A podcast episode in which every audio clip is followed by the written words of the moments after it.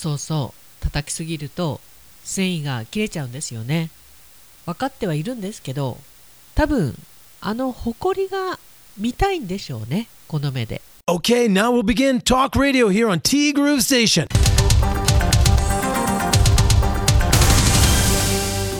5月29日月曜日です。皆さんこんにちは。柴田千尋です。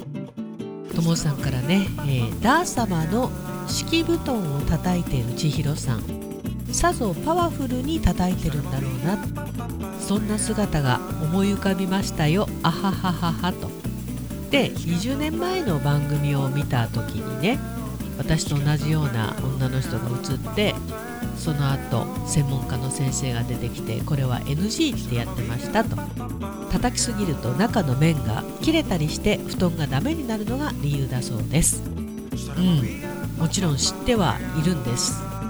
知ってはいるんですけどおそらく目でね布団から出てくるホコリを見たいんでしょうね。目で見て確かめるっていうかどこまで叩いたらホコリが出てこなくなるのかというある意味実験。実験じゃないですね。自分の気が収まるというか。目で見て満足みたい、それでねやられちゃったんですけど鼻炎もそうだしアトピーもそうだし本当にねあの調べたんです。この薬どれぐらい強いんだろうと思って。グラフみたいのあるじゃないですか。効き方の強弱そして眠くなる眠くならない。私が飲んでる薬はですね、えー右上。つまりめっちゃ効くけどめっちゃ眠たくなるというね。で、えっと、1日2回なんですけど私はあの眠くなったら嫌なんで夜寝る前だけ飲んでたんですよ。もう今ね眠くなっても何でもいいからっていうかもう早く治したくてっていうか少しでも楽に過ごしたくてこの鼻炎とアトピーがね。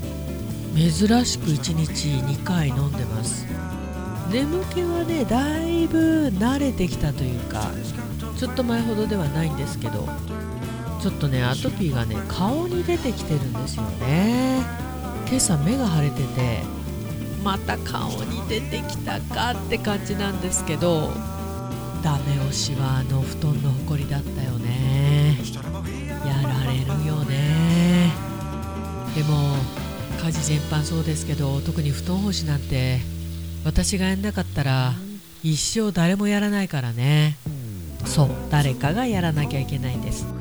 で先週紹介した納豆チップス近所のスーパーやドラッグストアなんかでは全く見つけられなかったんだけどとヨドバシネットショップで1袋115円で送料込みってのを見つけたからねと。5袋まずは購入してみました。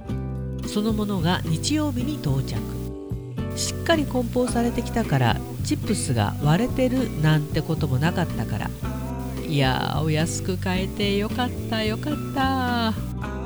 しかし5袋で575円だけど送料込み。しかもヨドバシポイントが60点ついた。一体儲けってどれぐらいなのかな？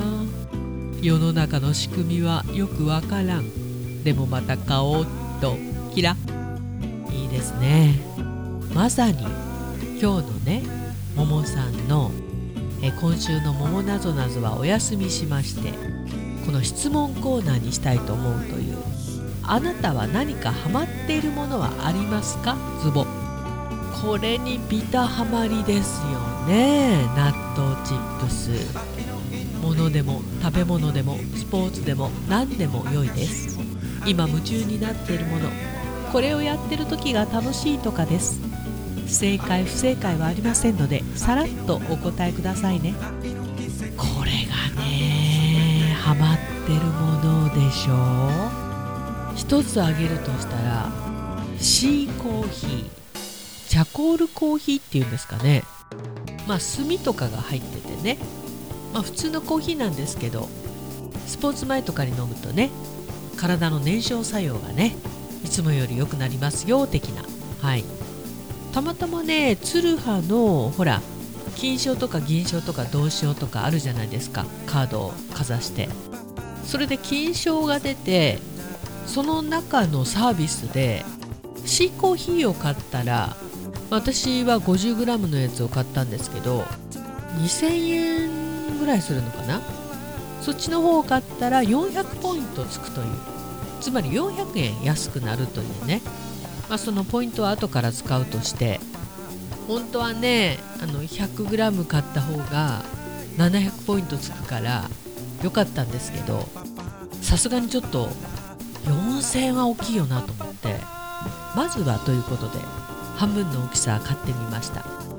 そう確かに普通のコーヒーなんだけどちょっと粉っぽいんだよね。粉っぽいんだけど味もねうーん何て言うんでしょうか。本物っぽいっていうか。そう美味しいんですよ。どうせ飲むなら若干お高めだけれどもどうせコーヒー飲むならこっちの方がいいなと思って前から気にはなってたんですけどね。そうそう。そのシーコーヒーに今ハマっております。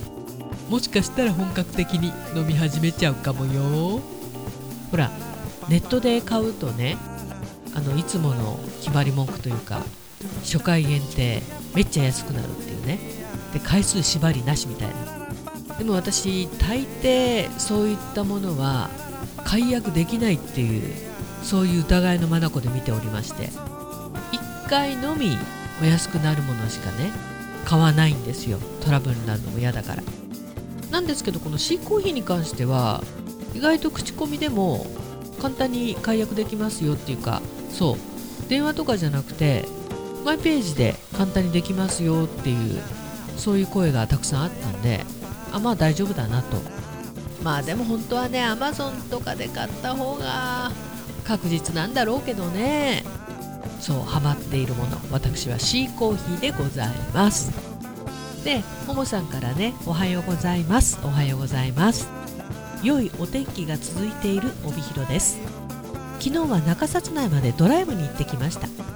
ちと疲れ気味でしたが新緑の中を車を走らせセミの鳴き声とスズランの香る中での友人とのランチが疲れを癒してくれました。都会に住んでるわけでもないけれどこういう時間場所ってすごく活力になるんだなと思いました。いやこういうね非日常で気の置けないお友達とのドライブ。プチかもしれないけど逆にプチがいいのかもしれないですね。よかったね桃さんね。本当にこういう時間毎回言うけど大切。うん。そしてしばっち今日はよろしくお願いいたします。お世話になります。楽しみだやっほーい。そうそう本日はですねカイロ柴田かっこ仮にももさんがいらしてくれます。いやももさん本当にね久しぶりのお客様なんですよ。いやー見事にお客さん入らなかったね先週先々週。月曜日ちょこっと入って火水木金。もう閉店ガラガラ。いや開店ガラガラか。びっくりするぐらい。かといってねこの口コミで来るお客様のなんだろう気楽さというか気楽っていうかね適当にやってるわけじゃなくてね気持ちがねそれを考えたらね宣伝してなんか全く分かんない人に来られてもストレスになっちゃうのかなとかねどっちを取るかだよね。ももさんお待ちしております。でえっ、ー、とともさんからね、えー、今週の週間予報を見ると東京はずっと雨マークがついてる。5月ももう終わりだから鬱陶しい梅雨がまたやってきそうです。それが終わればまた夏が来る。いいような悪いような。今年も梅雨明け早々の7月終わりに富士山に登る予定。さて今年はどうなるのかな？千尋さんは MC 仕事が完全復活となれば3年ぶりに忙しい夏になるのかな？体調管理と体力増強に励んでくださいね。ありがとうございます。まだまだ働かないとね。今週もよろしくお願いします。よろしくお願いいたします。でもお仕事頼まれるってありがたいことだよね。もうそろそろ若いので行こうやみたいな。そうなるはずのお仕事ですよ。まあ私自身もねこの年までこういう司会の仕事をしているとはこれっぽっちも思っておりませんでした。いやもちろんね司会の仕事っていうのは喋りが一番なんだけどやっぱり見た目も大事だから変に若見せする必要はないけどやっぱり年相応にキラキラしてないと。っていうかその時だけでもキラキラ見えないと。できない仕事だよね。まあこの仕事があるからとりあえずダイエット第1弾成功したのかもしれないですしね。うん。いや何にしてもありがたいです。ともさんありがとうございました。てなわけでティーグルこの番組は昨日行ってまいりました。春菜志望海彦山彦さん。昨日はねサバ焼き食べてきました。お刺身焼き魚。お魚のメニューもね徐々に増えております。本当にコロナ前に戻りつつある春菜志望海彦山彦そして姉妹店のアンパルフェ。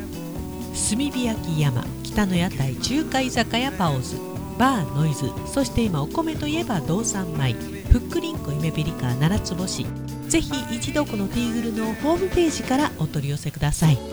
深川米雨竜米北流ひまわりライスでおなじみのお米王国 JA 北空地他各社の提供でお送りしました。さて本当に東京よりも暑い日が続いていた帯広28度とか言ってましたからね。今日はそこまでいかないんでしょうけれども今日も晴れております。もしかしたら今年は蝦夷梅雨ないのかもしれない。と思ってたらジメジメしだすんだよね。そんなもんですよね。余計なことは言わない。T グループステーションナビゲーターは柴田千尋でした。それではさようなら。バイバイ。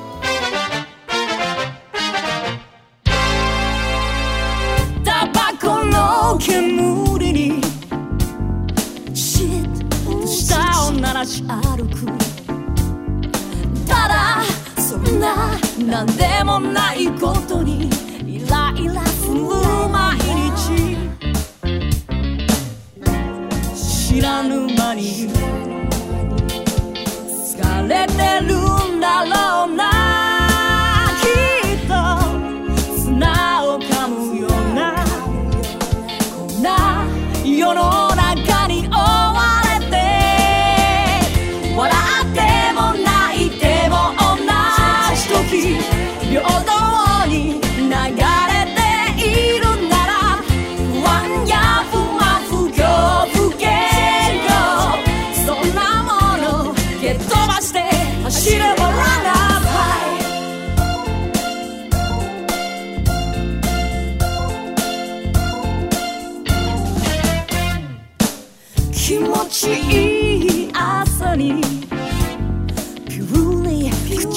鳴らし歩くただ少し余裕持つだけで軽やかに進む足。だけど外はマイナスの空気ばかり。もがいているなこんな世の中